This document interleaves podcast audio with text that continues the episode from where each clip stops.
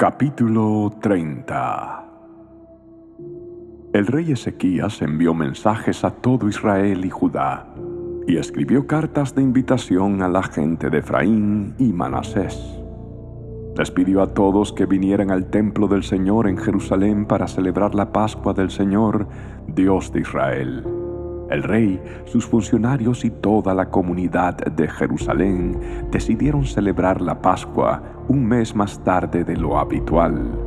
No pudieron celebrarla en el tiempo establecido porque no era posible purificar suficientes sacerdotes para esa fecha, y el pueblo todavía no se había reunido en Jerusalén.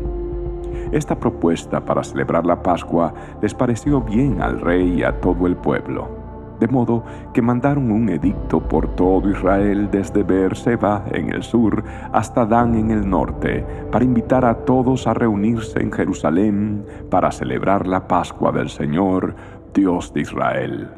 Hacía tiempo que el pueblo no la celebraba en forma masiva como lo exigía la ley.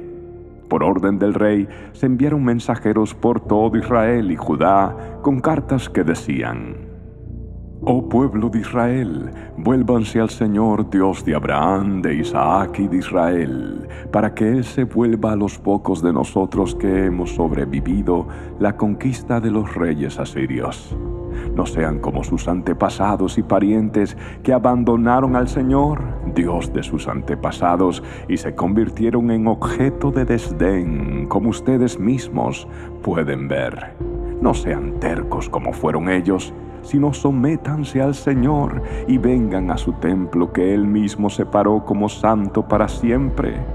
Adoren al Señor su Dios para que su ira feroz se aleje de ustedes.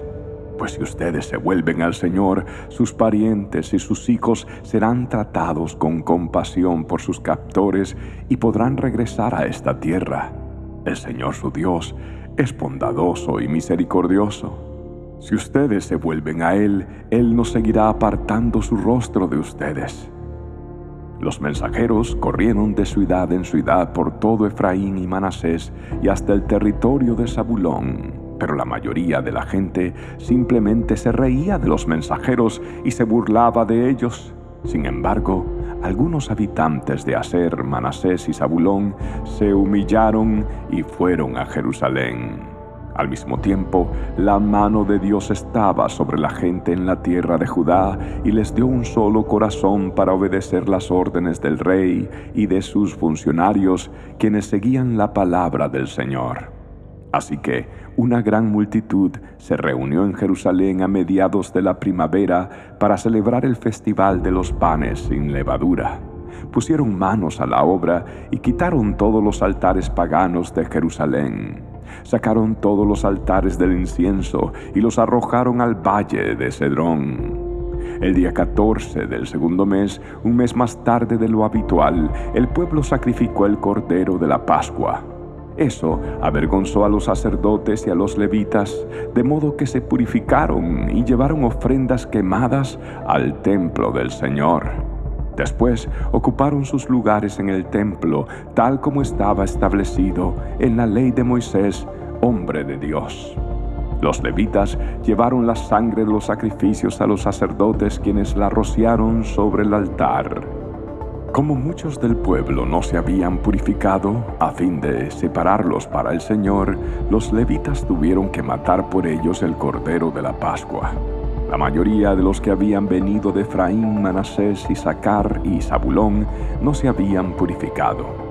Sin embargo, se les permitió comer la cena de Pascua, aunque estuviera en contra de las exigencias de la ley, porque Ezequías oró por ellos diciendo, que el Señor, quien es bueno, perdone a los que han decidido seguir al Señor, Dios de sus antepasados, aunque no estén debidamente purificados para ceremonia.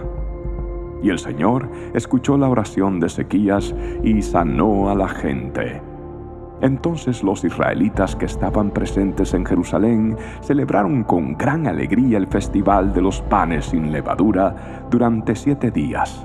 Cada día los levitas y los sacerdotes cantaban al Señor al son de instrumentos resonantes. Ezequías les dio ánimo a todos los levitas en cuanto a la habilidad que demostraban mientras servían al Señor. La celebración continuó durante siete días y se sacrificaron ofrendas de paz y la gente le dio gracias al Señor, Dios de sus antepasados. Toda la asamblea decidió continuar el festival otros siete días, de modo que celebraron con gran alegría una semana más. El rey Ezequías le dio al pueblo mil toros y siete mil ovejas y cabras para las ofrendas y los funcionarios donaron mil toros y diez mil ovejas y cabras.